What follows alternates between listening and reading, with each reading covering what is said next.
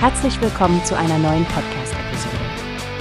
Diese Episode wird gesponsert durch Workbase, die Plattform für mehr Mitarbeiterproduktivität. Mehr Informationen finden Sie unter www.workbase.com. Hi Stephanie, hast du schon von den großen Neuigkeiten bei PepsiCo gehört? Sie haben gerade ihre neue visuelle Markenidentität vorgestellt und das nach 14 Jahren. Ja, Frank, das ist ziemlich aufregend. Anscheinend haben sie diese neue Identität über 120 Märkte hinweg eingeführt und das Ganze an einigen der berühmtesten Orte weltweit gefeiert. Genau. Ich habe die Bilder von dieser digitalen Installation neben der O2 Arena in London gesehen. Mit diesem aufblasbaren Pepsi-Globus und der Drohnenlichtershow. Ehrlich gesagt, es sah spektakulär aus. Da stimme ich dir zu. Und das ist nicht alles. In Warschau und Ho Chi Minh Stadt gab es diesen Heißluftballon, der ein riesiges Pepsi-Logo bildete. Total beeindruckend, wie sie den Relaunch als globales Ereignis zelebrieren.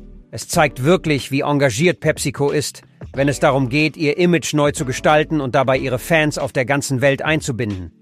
Sie sprechen ja auch von dieser Thirsty for More Philosophie. Ja, und laut Eric Melis, dem VP fürs Global Brand Marketing, soll das alles das Lebensgefühl und die Mentalität der Zielgruppe widerspiegeln. Dieses Streben nach neuen Erlebnissen und dem Spaß am Ausprobieren.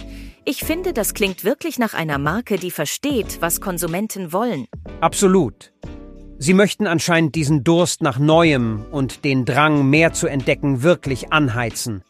Und ich muss sagen, das neue Logo verbindet sowohl Retro-Elemente aus der Vergangenheit Pepsis als auch moderne Elemente zu einem unverwechselbar aktuellen Look. Und sie bleiben natürlich ein Kulturtreiber, oder? Ich bin gespannt auf die Events, die sie angedeutet haben, wie die UEFA Champions League Final Kick-Off Show.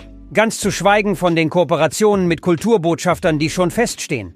Baby Monster, Uras Kai Gilaroglu, GEM, Dylan Wang, Leo Wu, das sind Namen, die die Aufmerksamkeit ihrer Zielgruppen auf der ganzen Welt auf sich ziehen.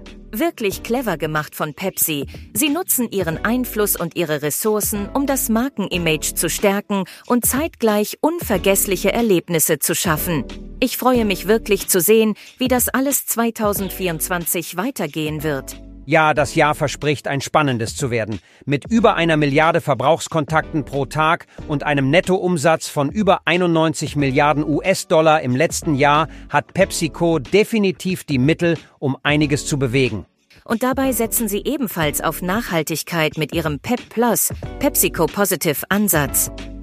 Mich beeindruckt, dass sie sich verpflichten, innerhalb der ökologischen Grenzen unseres Planeten zu agieren und gleichzeitig positiven Einfluss auf Menschen und Umwelt zu nehmen. Also Stefanie, lasst uns unsere Augen offen halten für das, was 2024 bringt. Pepsi scheint bereit zu sein, die Welt mit mehr zu versorgen. Auf jeden Fall, Frank. Ich kann es kaum abwarten zu sehen, was Sie als nächstes vorhaben. Prost auf Pepsi und Ihre neue Ära. Hast du gehört? Es gibt eine Plattform, die wir probieren sollen. Workbase heißt die, hört dir das an. Mehr Produktivität für jeden Mann. Werbung, dieser Podcast wird gesponsert von Workbase. Mehr Mitarbeiterproduktivität, hört euch das an. Auf www.workbase.com findest